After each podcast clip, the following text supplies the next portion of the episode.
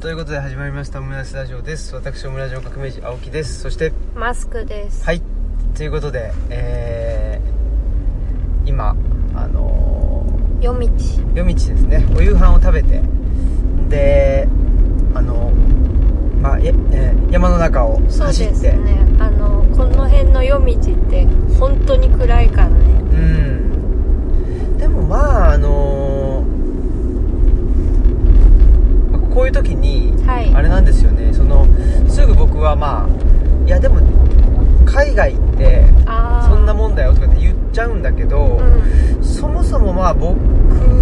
が行く海外っていうのがその遺跡の発掘調査とあ、かまあそう。そういうのが多いんでだからまあそもそもそんな街中に行かないっていうのもあるんだけどそうですよね。観光地化されたような遺跡じゃなくて、なんかのっぱらの中にいたりするじゃないですか。まあそうですよね。うんあとはまあ、まあとはいえ、ね、フェニキア人の、あ、ここかないや、あそこを右に曲がったら早いのかもしれないな。あ、本当ですか。ちょっそんな気とがするぞ。よく道が分かっておらないですね。いつもね、通らない道であ、そうそう。帰っているという。ね、山の中の焼肉屋さんに行ってはい。帰ってきてるっていうねそうですしししし肉とか食べてうん。帰ってきて愛が元。ね美味しかったねねえ、美味しいいですね。そんなことで、はいえーっと、まあ帰っておりますけども、うんえー、なんだっけな。何の話したっけ今。うんあそうそうで時海外のねあうんそういうことで、まあ、フェニキア人の遺跡とかっつってるとう、んまあ、フェニキア人の遺跡っていうのはあのーえーと入り江に作られてることがすあごく多いまのあで、海の民そうなんですよで海の旅でであの風待ちの,、はいね、あの港っていうのを、まあ、あの持ってたということなので、まあ、入り江とかあと湾になってるところにうあのーあことごとくフェニキア人は遺跡を作ってるんですよねんはいなので、えーまあ、現在ではそういうとこっていうのは、まあ、それこそことごとくあのヨットハーバーになっていたりして、うんまあ、リゾート地になったりしてるんですよねそうですうね、ん、まあ、だから結構ね遺跡の発掘とか言ってリゾート地に行ったりすることが多いんだけ どまあとはいえやっぱり暗いっすよだからうん明るすぎるっていうのはやっぱりありますね日本はねあそうですね、うんこの間街に行ってびっくりしたのが夜なのにカラスがカーカー鳴いてるあうんあうんでこの辺だったらちょっとないことなのでそうだねあ昼間だと思ってんだみたいなう確かにんいやーそうだよねそこまで明るいってことなんだなと思って確まかあにまあ実際めっちゃ明るいと思ったんですようね、んちょちょっとなんか私眩しいの苦手あの、うんた体質っていうかうんあの眩しすぎるとくしゃみ出たりとかするぐらい眩しいの苦手でうんじゃあちょっと久しぶりに街に出たらもう眩しくってねうんうん夜なのにうんっていうことがありましたねねえだからまあちょっとねまあこれもあの散々言ってることっちゃ言ってることなんだけど、はいあの3.11のねうんえーちょっと後に僕東京に行った時に、まあ、あの自粛とか言ってで自粛って言ったかななんかそのあほらなんかのまあ電気をそうですよねなるべくなるべく節そうそうそう電しよう節電しましょうって言ってまあ職場でもなんか電気消したりしてましたようん、だからそれぐらいがちょうどいいっていううんか、うん気がしましたようん十分十分です、うはいそんなことでえー、今日はですねはいまあいろいろと近況やら何やら、ね話したいなとイエス思っているんですが、はいえーまあ、近況としては何かなあちょっと一回じゃあ近況行く前にいいですかどうぞはいこの番組は図書館、パブリックスペース、研究センターなどを内包する人文地の拠点、ルチャリブロの提供でお送りします。はいはいということでえー、っと手作りのアジールはいがあー、まあ、ついにですね、えー書誌情報っつうんですかあねそうですねうん版元 .com にあね出たよってえいううんあれ全然知らなかったけど、うんであれで発売日を知るっていうねあそうですうね、んなんか11月20日って一応聞いて茅野木さんから聞いてたんですけど、う んじゅ一応11月19日19日だったねになってたのでそうなのかな、ねでもああいう発売日ってのもよくわかんないもんねあまあそうだよね、うんなんかその奥付けどうしときますみたいな話とかするけどなんかそれとまあその流通して本屋さんの店頭で見るようになるっていうまのが、たねちょっと違う違うんでしょうね、うんと思うのではいねえということもありますしあとあれですねまあそその辺11月の中旬っつうんですか、10まあ一応19日が発売日なんだけど、まあそこそれにちょっとだけ先駆けてですねえー、隣町カフェカフェさんですねあの内田先生の親友の日高克美さんがやってらっしゃるねですねえーまあ喫茶店はい隣町カフェさんで、えーっとまずはですねルチャリブロ展やるよとあそうですねははいい、いうところですね一つはねそうですねそれが11月のえーっとね9日かなかなうんなんかそかなとそんなこと書いたような覚えがねござる、 11月9日から11月末まではいえー、っとねあれ あれなんだっけえー、っとなんだいや住所っていうかはいあ最寄り駅あれ僕読めないんですよなんだっけーあ私わかんないやそれエバラえーとなんだっけな隣町エバラ何信だっけなうーんあ 全いや然これギャグみたいな感じで何信だっけな全然わか んな何い信あのねん東市銀座の次ぐらいの東急池上線かなんかうんで、うんあのどこだっけな五反田かなんかから出てる電車なんですよああそうなんですねそうそうそうそうああこのね戸越銀座の次ですよね、うん漢字読めないでしょあこれ戸越公園しかそうわかんないですけどその戸越銀座の次の駅戸越銀座の次のああ確かに わかんないわそうなんですようんな中信みたいな や中信かつわかんないいや全然わかんないだエバラ中信かなあわかんないよか関東の地名とかわかんないですしこのねこの準備のできなさからそうだね見て、あのー何も決めずに喋ってるっていうことがあねそうそう分かっていただければなとあエバラ中信で合ってたやったーマジかまあ僕何回か言ってるんでねそれは分かると思 うんですけどエバラ中信ねねあのエバラ中信って言ったらはいあれなんですよえあのー、かのかの有名人ですよ全然わかあんなのい人の出身い出やも身地っていうか、ね、もうちょっと出生地ヒントヒントですかはいえっ、ー、とねトンガ坂文庫ですねえ トンガ坂文庫のえ本沢さんいや本沢さんじゃなくて豊田さんそうそうえ豊田さんねそうなのうんの実家かなあそうなんですが確かかエバラユキノユユキノえっとななな中中信信だってあそうなんですかうん確かねしそあそうだったうん言ってたあすごい都会っ子ですね都会っ子ですよ、ねえまあとつってもね下町なんで結構あそうなんだ、ういへえいいい感じの都会ですよじゃあなんそっかか生活があのまだあるようなああそうなんだ、ちょそれはいいですいいねいいとこですよ、うんあそうなんだあの商店街があってねはいはい商店街いいですねそうそうそうそうそんなとこなんではいまあそこで、えー、と隣町カフェさんでまずチャリブロ店がねそうですねあって、ちょっとではいはいはいあーごめんなさいえっと写真とあの手作りのアジールの表紙の絵のね展示両い方やはーだからまあこのオムラジが配信される頃にはおそらくですねいその版元版元 .com だっけかもとドットコム版元 .com とかまあそういうもしかして Amazon とかでもはいあのー表紙のねあそうだね画像が見れるかもしれないんですけどあのー表紙ねあのと前面に使われているイラストは、ね、とマスクさんの,、ね、あのイラストですので、そうですねはい、いやありがたいことにね今回その想定もと中井直子さん直子さんっつってね、まあ、知る人知る人ぞ知るっていうか、まあ、めちゃくちゃ有名な方ねだそうで彼岸の図彼岸図書書館館もねあのななんと涌井さんにやってもらおうっていうんででやってもらって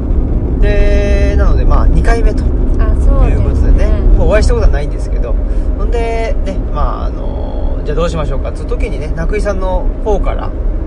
ねあのーマスクさんのマスクさん手は言ってないけどねまああのねマスクさんの、えーとイラストは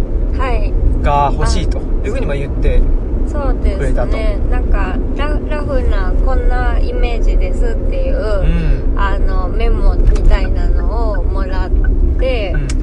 でまあなんかその彼岸の図書館の時ってあのうちのルチャリブロの外観とうんはいあと周りにある、まあ、杉の木とかって表紙に書いたんですよね、うんでそれをもっとクローズアップしたらおー多分そこにさまざまな草とかキノコとか、うんお花とかあの生えてるだろうから、うんとりあえずクローズアップしてその一つ一つをちょっと見えるようなうんイメージで、あの植物をこう何点か描いてほしいっていう感じで、うんあの言ってもらったので、うんそのように描いたっていう、はいはいねでいや非常にでまあねいやあの僕もすすごいその気に入ってて、はいその表紙もあーねよかった、うん、気にじゃ入ってるし、うなんつうんですかねまあ素晴らしい点があはいまあね僕が素晴らしいとか言うのもそのなんていうんですか手前味噌的なまあことご家族ね、はいご家族 ご家族って自分で言ってごまあ家そうだ族、ねはいご家族が言うにはつまあまあちょっとだからまあその話はちょっとまた後でしましょうかねあはいじそのゃあイラスト話っていうのははいちょっとね後ほど後ほどすると言っして、はいで、えーあはい一一応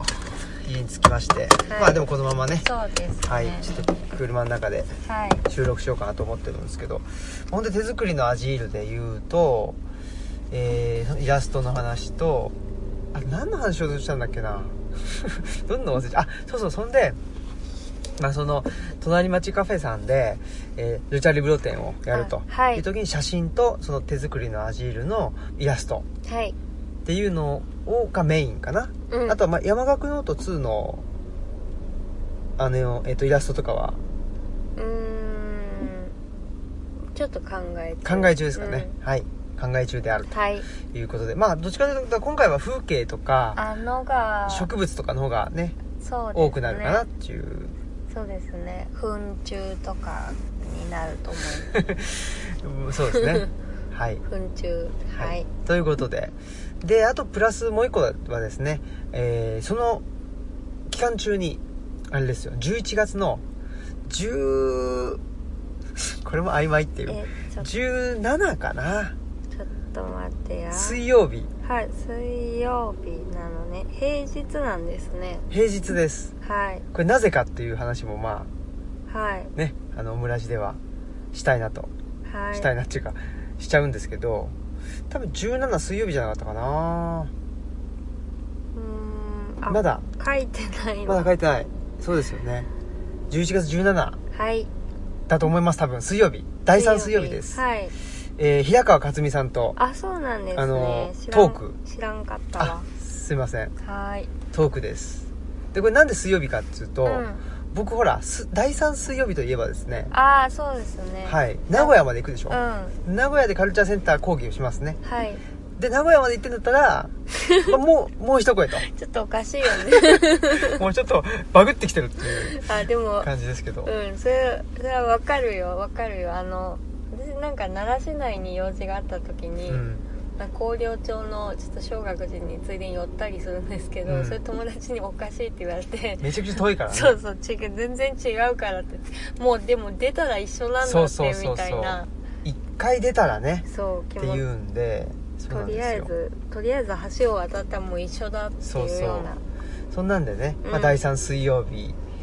11月の第3水曜日ねだからはい多分ねその、まあ、多分っていうか明らかに手作りのアジールの発売前なんですよ、ああそうですよねなので一足先にはい、欲しいよと、うん、でねあのサインとかねああそういうのも何でもします何でも しますとか言ってねあれなんですけど安い な安いななんですけどねだからこういうそのぜひねあの東京で今どイベントするのはそれだけなんであそうですよね、はいなかなかやっぱねちょっと機会がないのでそうなんですってぜいうんひで、えー、平川克美さんとねトーク、う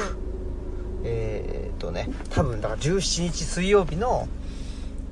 11月ね11、はい1月17日水曜日の7時からとかになるはずんはいですまあちょっと詳しくはねまたルチャリブロのホームページやら、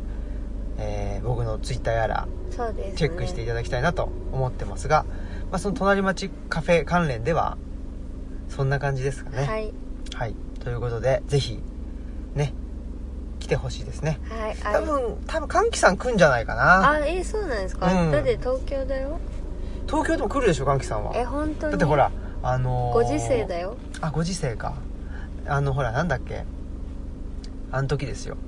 あのー羽生さんああ、まだ羽生さんがあった時ねでもその時って何かで来てたからじゃないえそうそうそうだから多分何かで来るんじゃないこんな一緒 これ聞いてるだろうから やめなさいよ何かで来んじゃないかなと思ってるんですけやどめねなさいいよそんなやつそんなん言ったらき来ちゃうよ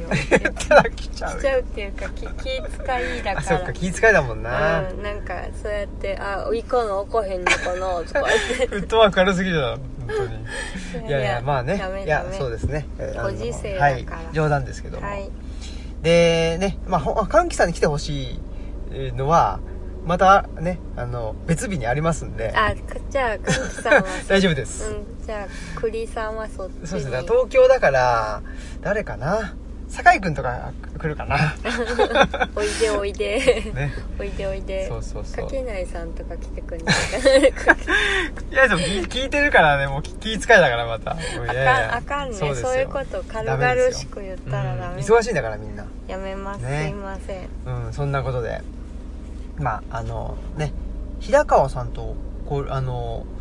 こういうオフィシャルの場で話すっていうのは初めてなんで、うん一回ねあの隣町カフェあの今ねえっと移転後なんですよ移あ転したとこなんですよですよねでなんかすごいひどくなったらしくて、うんって聞いたそうそうほんで移転前ってもう本当になんていうのかな街の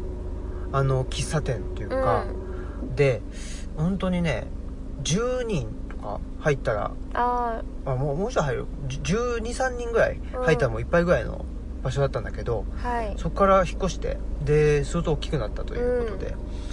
でまあその前にねせあのー移転前の時に、あのー訪れてですね、はいほんで、えー、と平川さんとお会いしてうんうんで寅さんとねうん猪木の話を散々したっていう、ね、あなんかそんなこと言ってましたうん、ね、これ多分山岳ノートにも入ってんじゃないかなあそうかもね、うん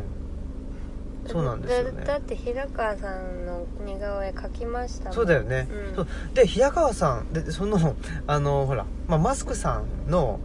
うんその時ね平川さんにも彼岸の図書館まあ彼岸の図書館売ってて売ってんの売ってたのかなあ仕入れのて隣町カフェさんでくれてるかなかなとは思うんだけどその時にその彼岸の図書館見てこれいいいい絵だねっつってあのマスクさんの絵をねあの褒めてくれてでそのマスクさんの絵を、まあ、褒めてくれ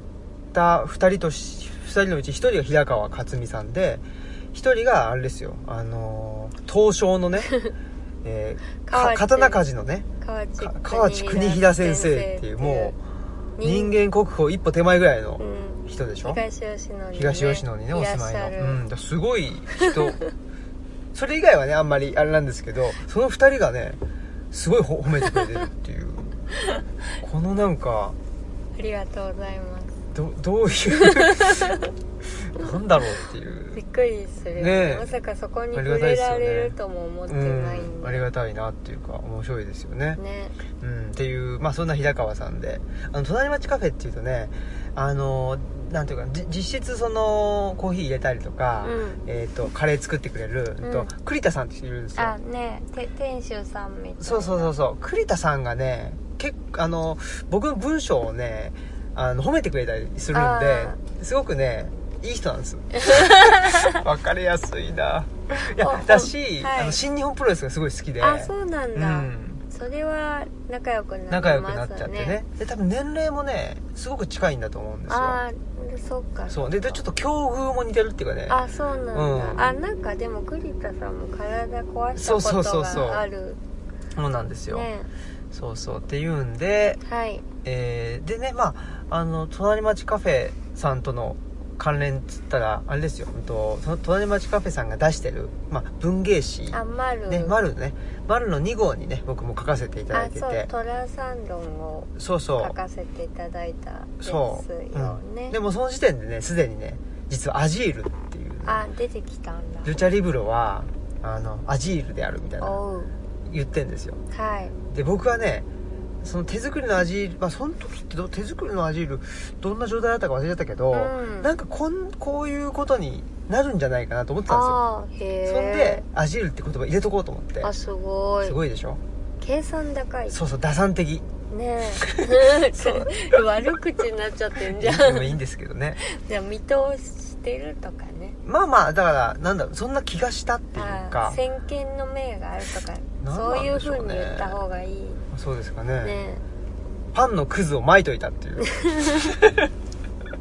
違うかなまあまあまあ蒔絵をし蒔絵をしたっていう、うんいやいやなんかわかんないけどなんかそんなこう風にしとくとなんか良さそうな感じすんなとお思っておーそうなんだそんでそう書いたっていう記憶もねへあったりしてほんで今回のテーマはですね「はいえー町の顧問村のアジール」っていうてへえ一応まあ過去仮だけど、うんそんなようなあのテーマでね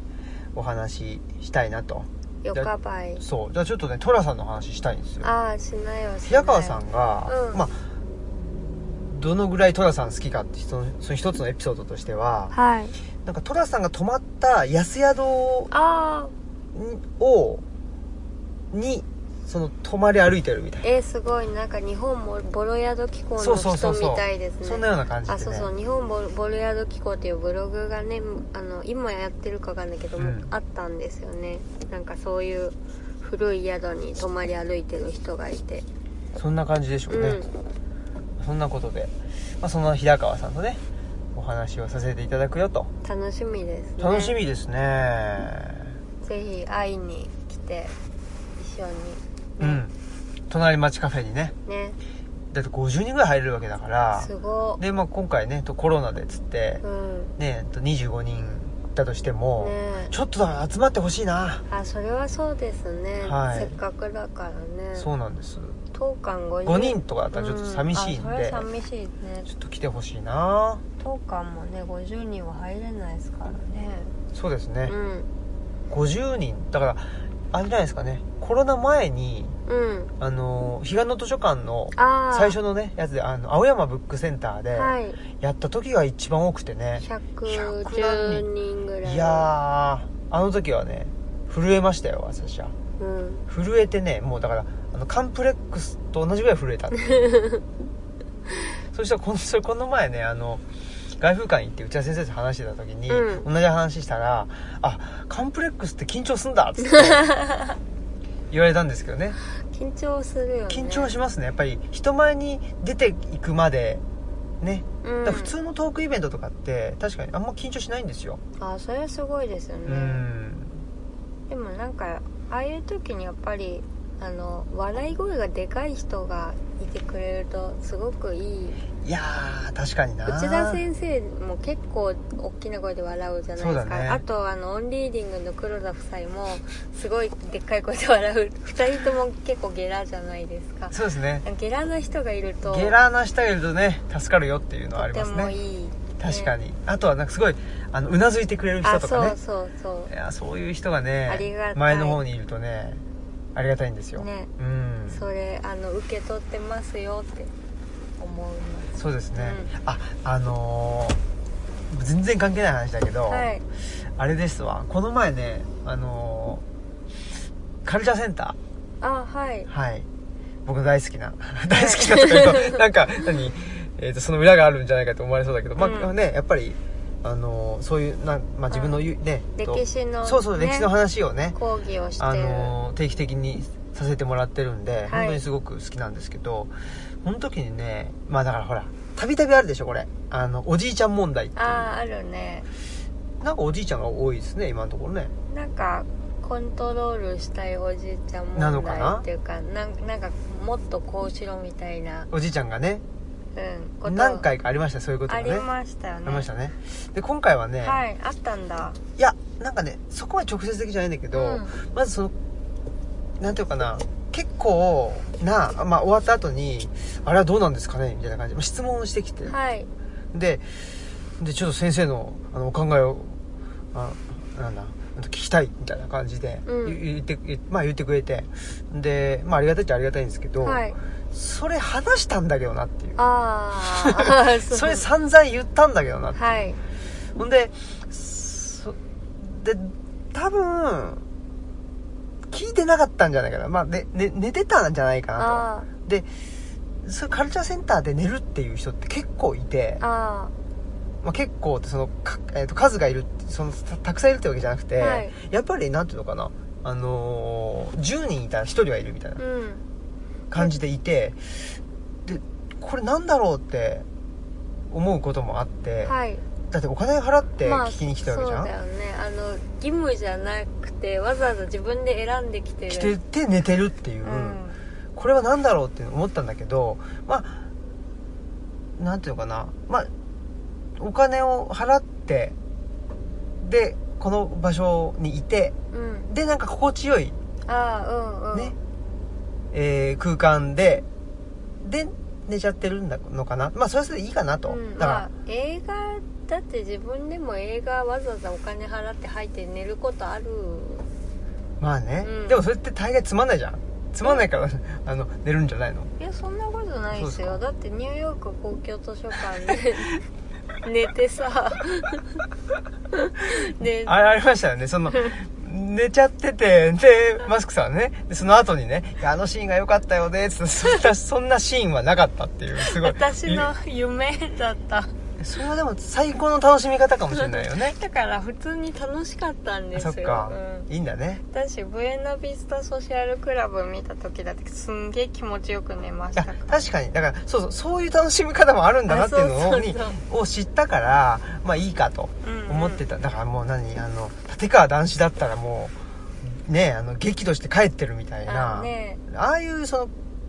強量な人間じゃないんで僕は、うんなんか声が心地よかったのかなかなとかねそういろいろ考えてたんですよ、う考えてるっていうかまあだから何そういう人のことはね、うんまあ何とよしとしようと思っうんうんうんてやってたんだけどさすがにさなんていうのそれでうんなんでそんなに毅然とした態度で質問ができるのかっていうの がちょっとよくわかんなく てだから寝てる自覚がなかがったんかなちょっと聞き逃しちゃったかもしれないんでそうすそうけどみすたいいなませんっつってくるんだったらいいんだけど「いやあれはあれはどうなんですか?」となんか質問あの説明し説明してなかったけど」みたいなあーぐらいの感じでそうなんぐらいのねはい感じで来られたんでで最初説明したんだたんだけど、うんにでもう1個目ぐらいの「いやだから」とかっつって、うんもう1個とのつ詰めようとしてきたから「はいい、や言いましたよ」っつって 言ったら「あうんはいわかりました」とかって引き下がってたんだけあどそうなんだあれ何だったんだろうっていうのは ありましたねでもまあおじいちゃん問題で結構ななぜかすごい自信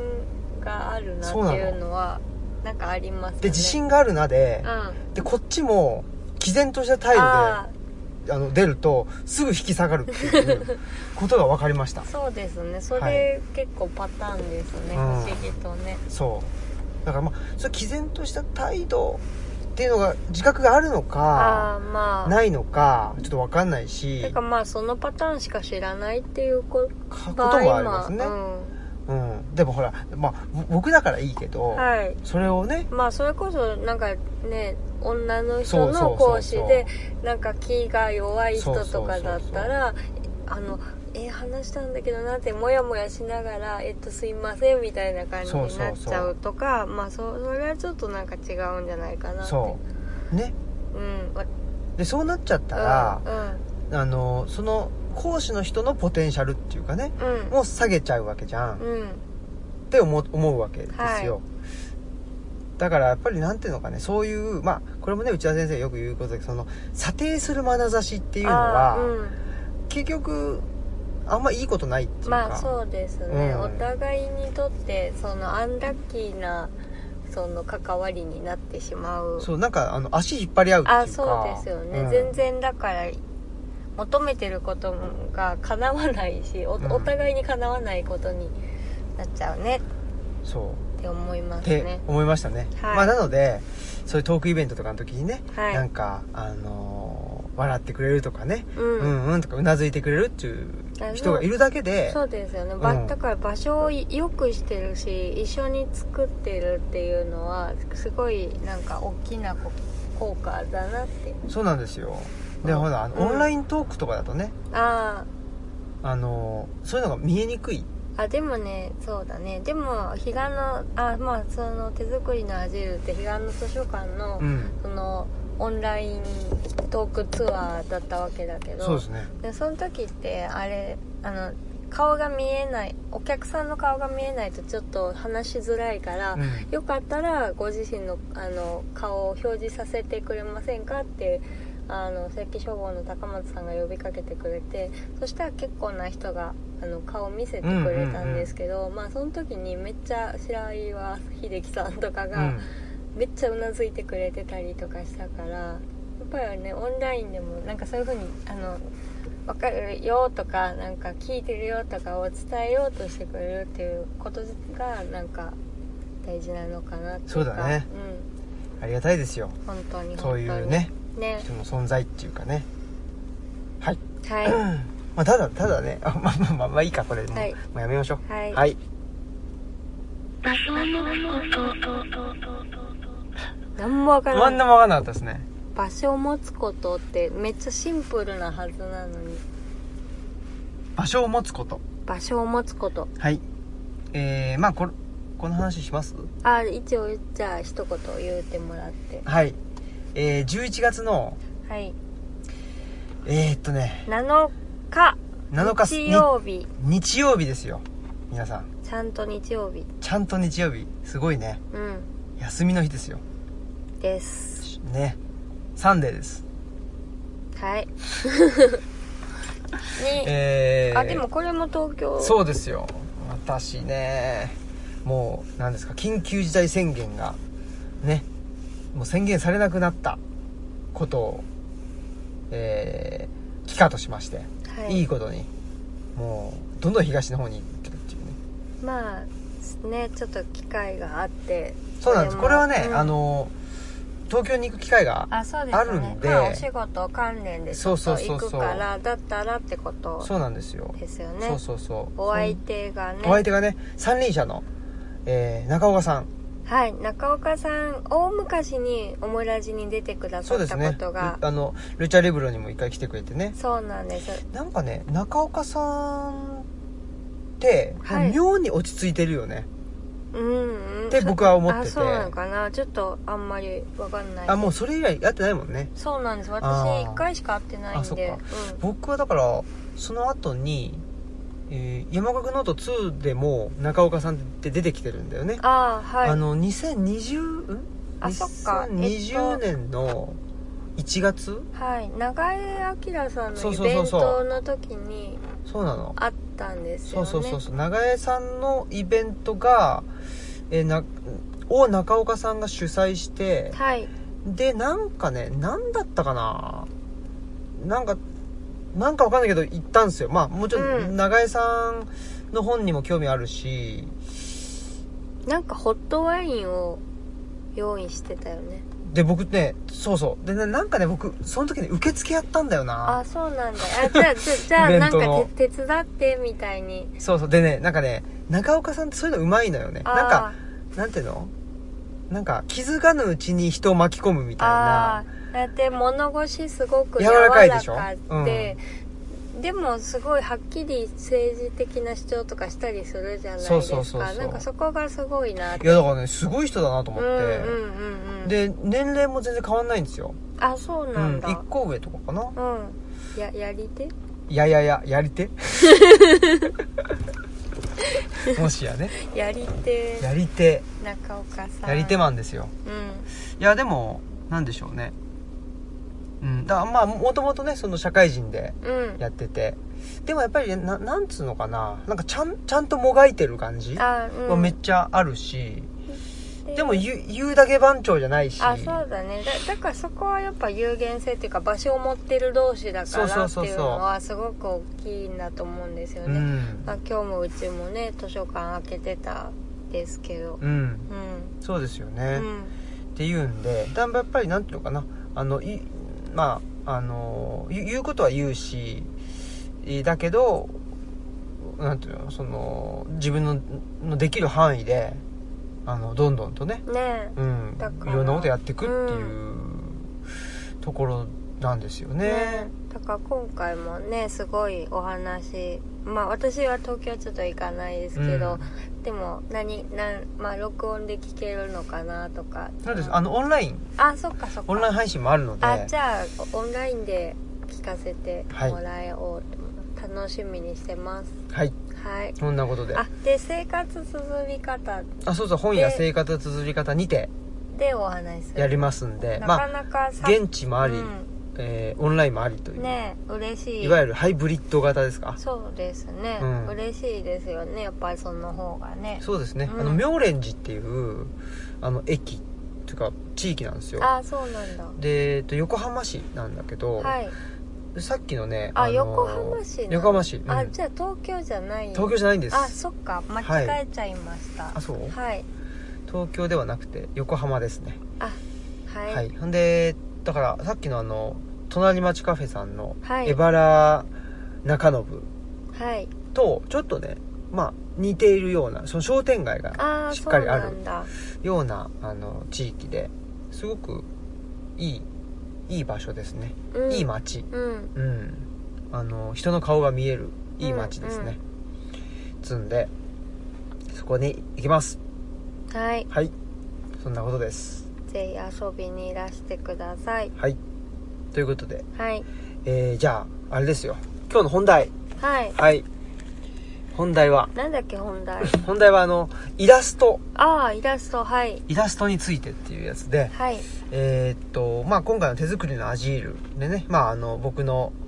まあ、短所ではありますけど、はいまあ、イラストと、あとい、あのね、かえのきさんとのあトークトークの中でもね、あのーちょっとだけ参加させてもねら、って、参加させて、あ参加してくれてて、はいいて、で、表紙にも多分名前が入る予定ですんで、ああそっかはい。ありがとうございます、そうそうたる研究者の中でですね どうしよあうれねっていうなんかいるどうしたみた いな感じでね。辛いないや、でもほら、あの、ジェンダーバランスの、あそねう、ああの一役を、言っとけ言っとけ女入れとけひどい話だね。 置いとけ置いとけ図書館師匠としてねそうですねもう図書館図書館学の図書館が学ではないかもう収めてない収めてないけどうんまあでもねっていうんでえー、何でしたっけあそうそうまあ手作りのアジールねはいのイラスト全面にねえ表紙ねー、いくつぐらい描いたんですかイラストはうんと1 5 6点くださいっていうことでそのまあその一植物っていうことうで、んうんうんで1 5 6う点、んえで言われて「ください」って言われてその夜に全部書いちゃっいやたそうなんですよだからほら僕がねはい手手前味噌で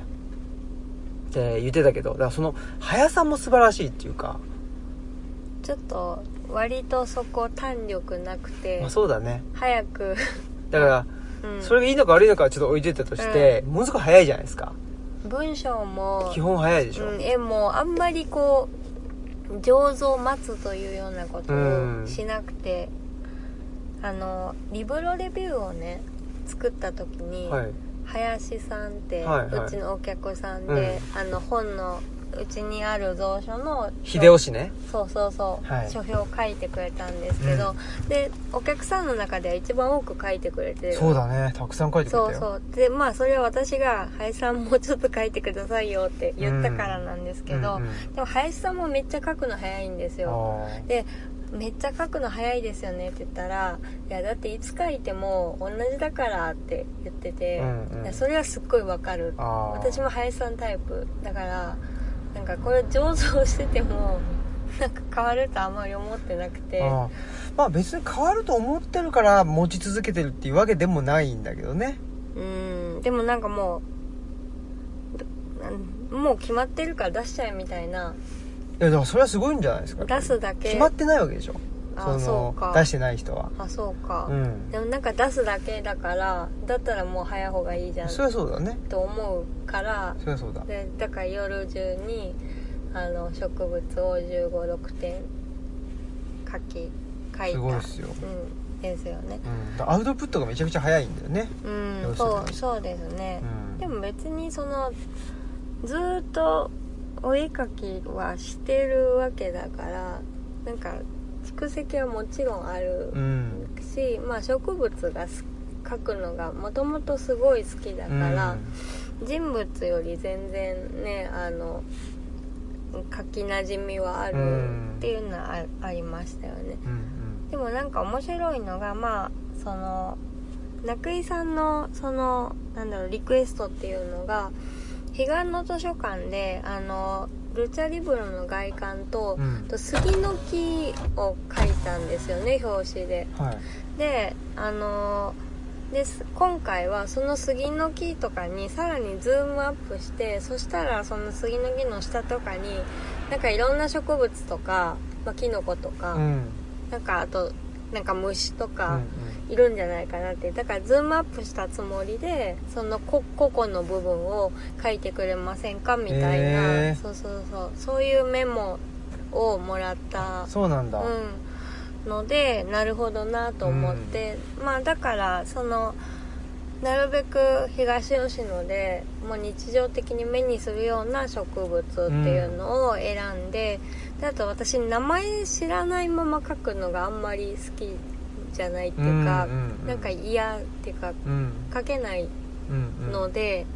まあ、し知らよく見るけど知らないなっていうものは調べたりとかして書いたんですようね、んでなんかね東吉野の植物ってやっぱ山の植物だから私がなんか小さい頃遊んでたようなまあなんか市街地の中に生えてるよううなん雑草的なもの、例えばタンポポとか、う大犬のふぐりとかつくしとかそういう身近なのが意外と東吉野ってないんですようねんだからまあそれ山野草ってことですか、山結構山野草なのかなだかまあ、山だもんね、らうん山だねだからまあもちろんその市街地にあるやつもあるけど、うん割とちょっと山野にあるようなものも日常的に目にするのでそういうのも「ふ二人静か」っていうやつとか、うんホタル袋っていうやつとかも書いたり、あと虫だったらね糞虫とか、うんあとななんだろうななんかあのアゲハチョウの幼虫とか、あとあれえっ、とサワガニ、うんうん家の中にサワガニたまに入ってくるので、うんうんサワガニ書いたりとかしましたねうんうんいやー面白いですねそのオーダーっつうかねあそう井さんそのう、ねそうそうそうだからなるほどなと思ってだからそういう風に思ってもらったら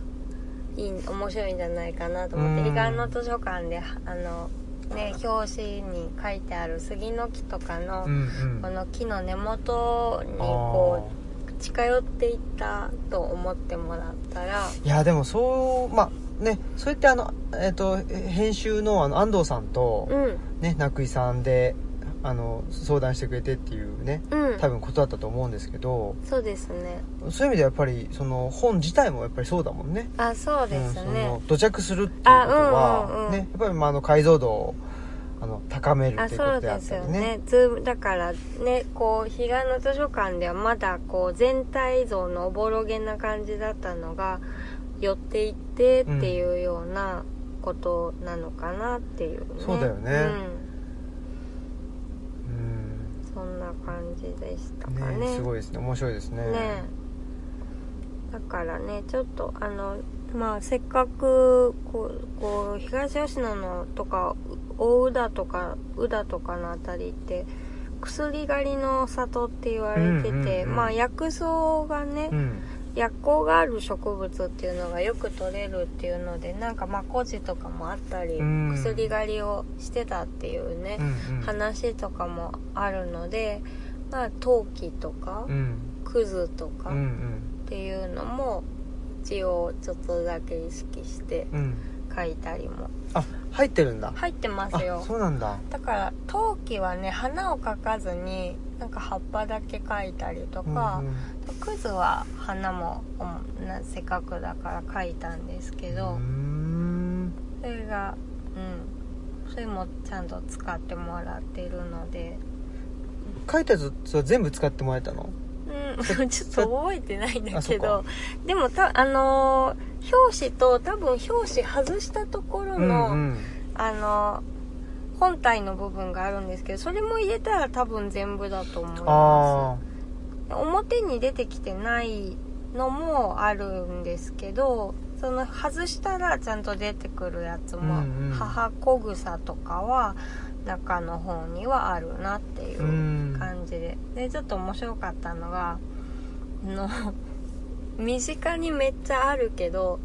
ちょっとそんなに好きじゃない植物が、うんまあ表紙の前面にドーンって来たなっていうのが、うんあの紅花えな紅花ボロギクうん私たちがあまり厄介なねもううん見つけたらすぐ抜くやつねそうそうそう、うんすごい生えるんですけどであの途中まで可愛いんだよねかわいいオレンちジょっのとパヤパヤでそねうそうオレンジの花が咲いて可愛いし一応葉っぱもなんか食べれるとか言うんですけど、あのー枯れてくると最悪で枯れたり腐ってくるあのーそうだね腐るとなんかと溶けてくるよそねうそうそう黒くなってそうそうそうそうべちょっべてちょなっっててなるしあとはあの、うん雨が降ると、うん、そのパヤパヤがちょっとなんていうのなんかぬ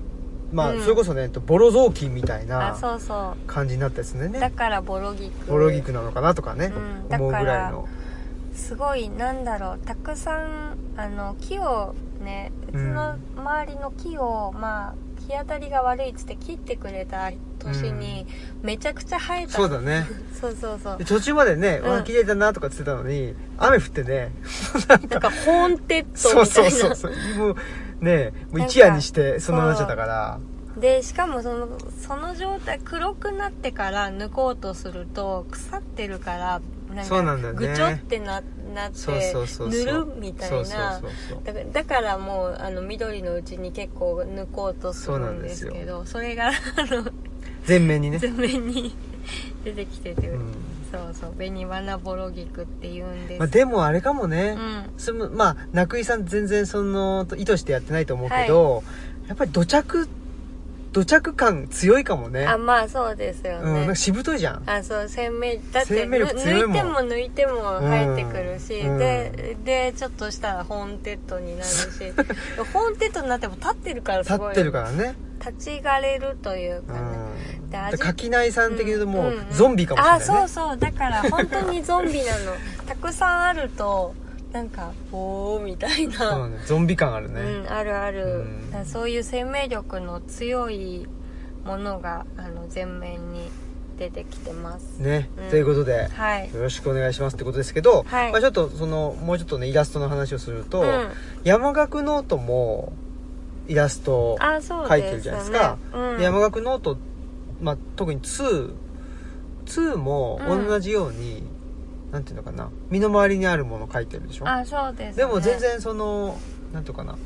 趣向が違うっていうか、あそうですねその辺の話を。うんななんだろうなんかあのまあそれはあの、お、うんえっと、オーダーはどんな感じで来たんですかそれ武田さんからでしょうん、なんかイラスト描いてってい うだけできたよ。でも、まあ、山岳のとは湾があって湾の時もそういうイラスト割とこう簡略化したっていうか、あんまりこう形を正確に描くことをああ意。識しないでかまああまあ、ある種抽象的なあってことかそうな。ですね、うでん自分でもまあそうちょっとそうやって書きたかったところもあるので、あのそうやって書いたんですけど、でままあまたイラスト描いてって言ったからまあやっぱりそういうあんま形っていうよりなんか私の中の小鹿だったりうん私の中の水面だったりっていうことかなと思ってそれを書いて、うん。でそうそう小鹿あの表紙にね使ってもらった、うんうんあのシープスキンに印刷してもらった今回のねそうそう山岳ノート2の。小鹿はですねあの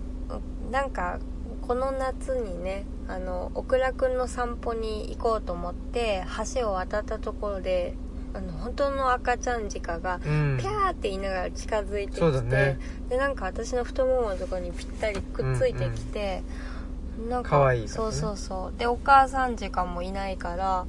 で車道をずっとうろうろしてるからこれ危ないと思って、まあ、山の入り口までうんあのこっちだよって言ったらついてくるから送っていってでここからちょっと一人で行きなって言ったらなんかあそうなんみたいな感じで 行ったんですけどでそれでもう小鹿書いたらそれを表紙にしてもらったっていう小鹿でしたね、そうだね、うんまあその時の模様はあれか今年の日記だからあそうですねあの来年出る日記には来年ですねそうですねえちょっとイラストはもうイラストはねもうねすぐ書いたんですけどうんそんなようなねうんうんだからあのねほらわ我々のまあルッチャも含め、まあ、リブロレビューもそうだけど、う全部今のところ我々が出す本とか、まあ、ジンのは全部ねマスクさんのイラストないし、まあ、切り絵とかうんそういうものですねあそうですねそうですね彼岸の図書館もそうだし、まあ、手作りのアジールもそうでしょで山岳ノートもそうでしょうんそうですね別にルッチャもそうだしね、うん別に違ってもいいんですけどねねうん全然なんかねそうしなきゃいけないって思ってるわけじゃないけどあそれは全然なんか、うん、たまたまねそうですねありがたいことにそうですねね、うんなんか楽しく書いておりますうん、そんなことでで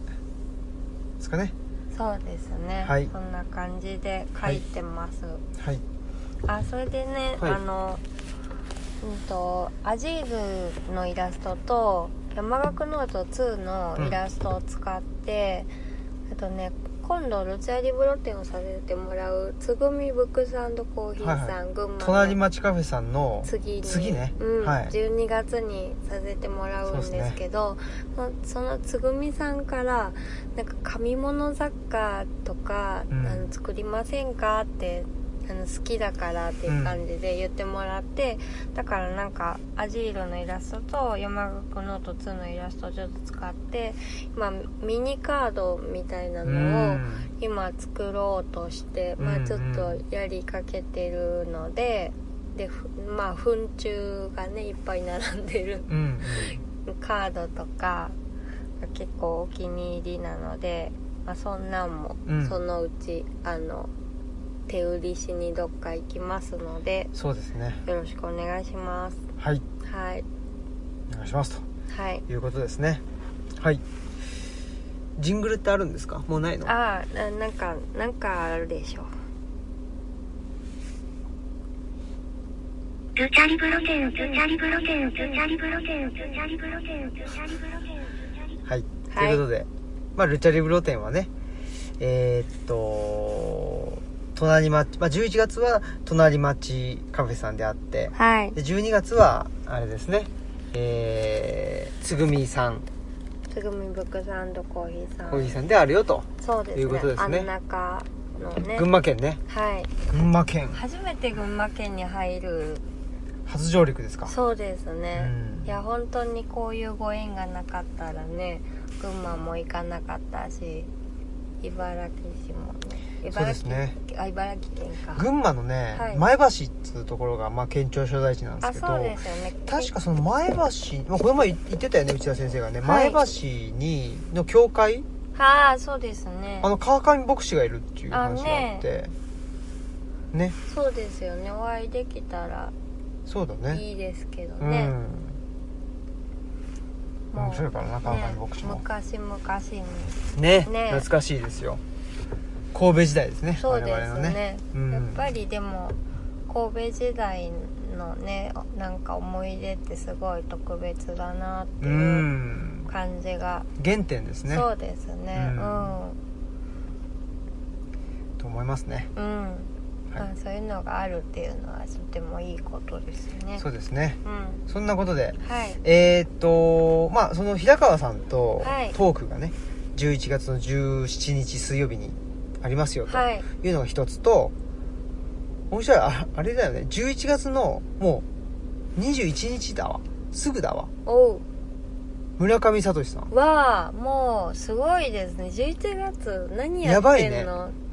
やばいやっちた安息なし反則なしですねこれはねね11月21日いやこれも日曜日えめちゃくちゃでも楽しみですけどでそうだまあまあまあいいか、まあ、11月21日ねはい日曜日これはもう、えっとリアルでやります、そうですね、えー、日曜日の夜はい7時からえーっと京都の成功者さんでね、はいお世話になっているね功堀者部さんうん成功者さんでやりますんでいや本当にね家を背負って歩いたがあったからね関書房あさそんうですでよ本を出そうと思ったので本当にそうなので、うんねでもまさかねそうそうそうお話しできるとえは、村上さんと東吉野にも家背負って歩いてきてほしいも んな大変そうだなめっちゃ大変で桜峠を、本当だダメだねっていうんでうん、まあちょっとそれもあの絶賛準備中ではいもうだからもあそっうかすぐだもんねそうですねっていうのが一つと移住を生活するを読まねばそうだあともう一個あるんですよはいあなんだ11月14日おーちょっとこれはあのオンラインイベントですあよかったはいオンラインイベントなんえー、あれですよあの博士シリーズ2ですよあああそっかあーではあの方がの方がはあのめ方っがちゃ11月豪華やね豪華ですよ茅野木さんとねはいえー、っと僕と、あこの間打ち合わせしてましたねそうですよで第1回はい中条さんでしたけど、第2回はですね、えー、友田トンさんがドワねドワもうレジェンド博士ですよーすごいですままさかその博士が来てくれるとはねっていう感じでえ、そうですよだから茅野木さんとトンさんって結びつかないとこあだからそうですよそういうね意味でもねいやすごいそれ楽しみだなみと見たいですよねいやこの間の打ち合わせもあ茅野木さんとトンさんが今喋ってるのと思ったらそうそう奇跡を感じましたよそうでしょうんまあそこそこに奇跡を感じてるのが で僕ら以外 あの誰かいるのかどうかっていうのはちょっと不安なんですけまあ、ちょっどとそれは分かんないですけねどわかんないですけどでもね中条さんの回も超面白かったのでね聞いてほしいうなんなかなかちょっとねうんテーマがね分かりづらいっていうのもあってちょっとね集客には苦戦してたりするんですけどあーうんうんまあでも面白いと思うんだよいや本当なにねあまりその博士とかなんとかっていうんじゃないんだけっていう話なんだけどう、んもうちょっとまあ生活を豊かにするためにはどうしたらいいのかあっていうそうだねだからでやっぱなんだろう人によって本当にその日常って違うなって思って、まあそれはあの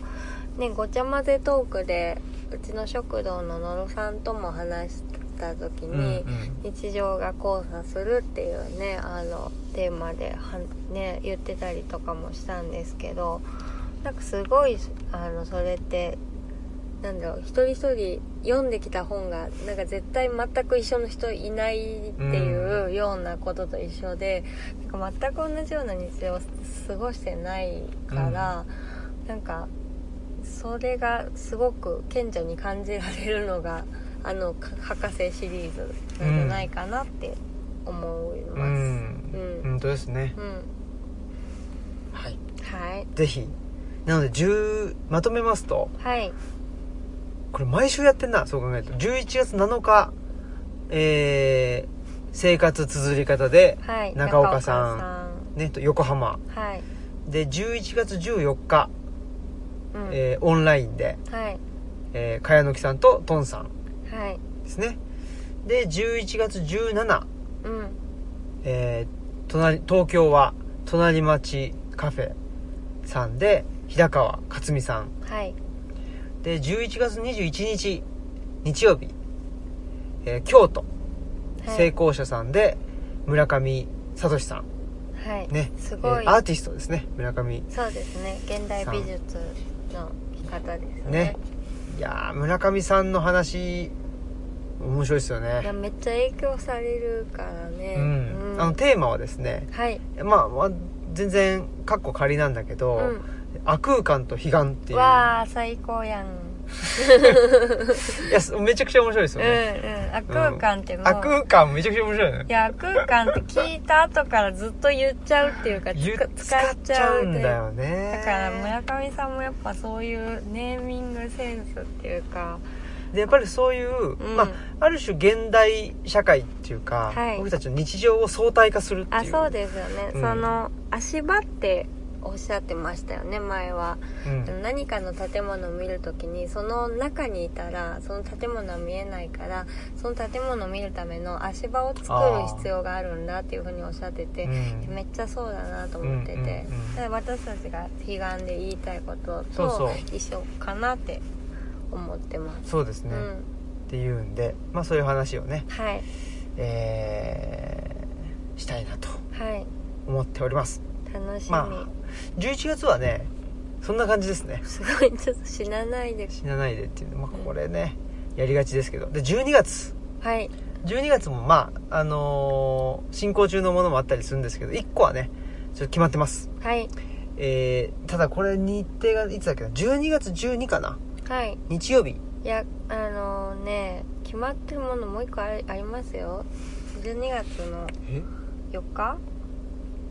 4日5日あそうだそうだそ決まそっちも決まってますうんね決まってますよ12月4日あもうじゃあもう言っていいねうんどうぞいいと思うつつぐみさっきのドチャリブロ店をさせてもらうつぐみブックスコはいーヒーさんで山村群馬に行きます山村夫婦砲弾を公開収録と公開処刑公開処刑公開 処刑のないですよね、まあ、誰がねその聞きたい人がいるのかどうかっていうのはち ちょょっっとわとかん問題ですけどちょっとわかんない、まあ、4日ですよねだからねあそう12月4日4日4ですはい12月4日の昼間かなそうですね、はいあのー多分15時ぐらいからうなんんと思います、ねうんはいえー、つぐみブックスコーヒはいーさんに我々お邪魔しますんではいねお願いしますとそうですねぜひ来てねちとょっとあんまりトークしないのではいはい、うんそうですねマスクさんの姿がねなかなか見れないじゃないですかうん、なんかねいるのかいないのか銀狐かうん幽霊かなみたいなねねぐらいの感じですけどついにね姿を現すとベロ脱ぐベールを脱ぐとはいはいいうことですでプラス12月はい12かなはい、だと思うんですけど12月4日がだからそうだね4日が土曜日だからね、うん12月12日、えー大阪某所でですね、はいえー内田達郎先生とはいはいこれもあとリアルうんでやる予定ですので、ぜひはい、えーまた、まあ、決まり次第まだ時間が実は決まってなくてもう場所は大体決まっ大体っていうか決まってるんですけど、うんまあえっとはい、大阪 JR 大阪から、えーすぐただそんなの 某所ただ大 体本屋さん本屋さんはいね、わかったえー8階ぐらいにある、わかったね、はい、えっ、と、まルクア8階とか、そ、そのぐらいの感じです けど、なんで逆に言わないぜひね、のは いはい、ここにはちょっと歓喜さん来てほしいあなそれはそうですただ、なんかその日ね、なんか商談試験があるとかなんとかっつって内田先生おっしゃってた。あそうなんうだ、ん、まあちょっとわかんないですけど、すごいですねはい、はもう少なくとも歓喜さんは来てください。い、はいはいお願いしますということで、はい、指針をここでね言うっていうそうそうそうそう、はいそんなことです。はい、じゃあはい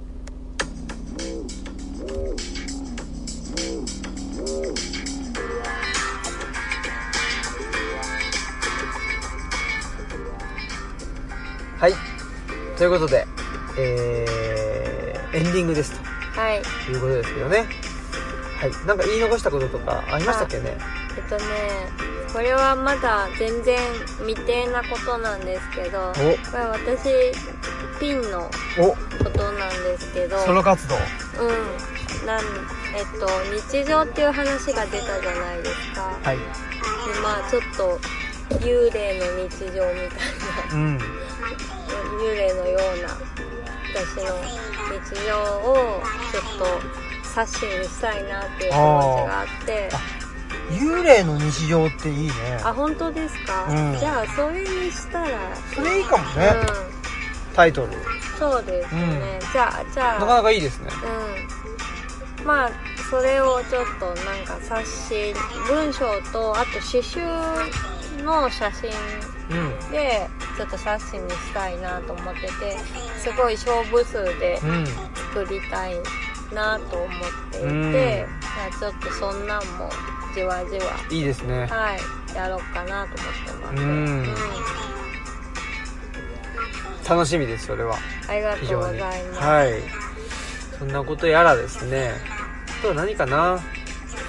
あのあ手作りのアジールでなんていうんだろうあの表紙とかねうんうんが公開されたりしたじゃないですかあ,、あはいあまだしてないのかあ私たちがもらっまあたそうだそうだねカバーデザインをそうだそうだ見たのかはいあ面白いよね、うんその僕らって基本的に自己発信だから、はいあれですけどまあ彼岸図書館の時もちょっとだけ思ったけど、うんどう見られてんのかっていうのをあだかあうんうんうらん全然こういう風に書いてくださいとかっつって言ってないけど、でも僕らの真意とはまあねまあ文章読んでくれてるからそりゃそうかもしれないけど、うんやっぱりちゃんとあそうですね捉えてくれていたなっていうのがなかなか面白いっていうかあそうですねだからそういうのも僕はだから自己発信だけど、うなんていうのそういうそのちゃんと本質分かってくれてんはいあの出してくれるっていうところだったらすごいそれはそれで心地いいっていうあかそうですね面白いなってうんうん思える経験でしたね。そうですね、うん今んとこだからそういうのなないですよねええー、みたいな、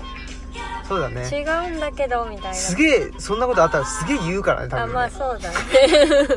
ということで、えー本日のお相手はオムラジオ革命児青木とマスクでしたさよさよなら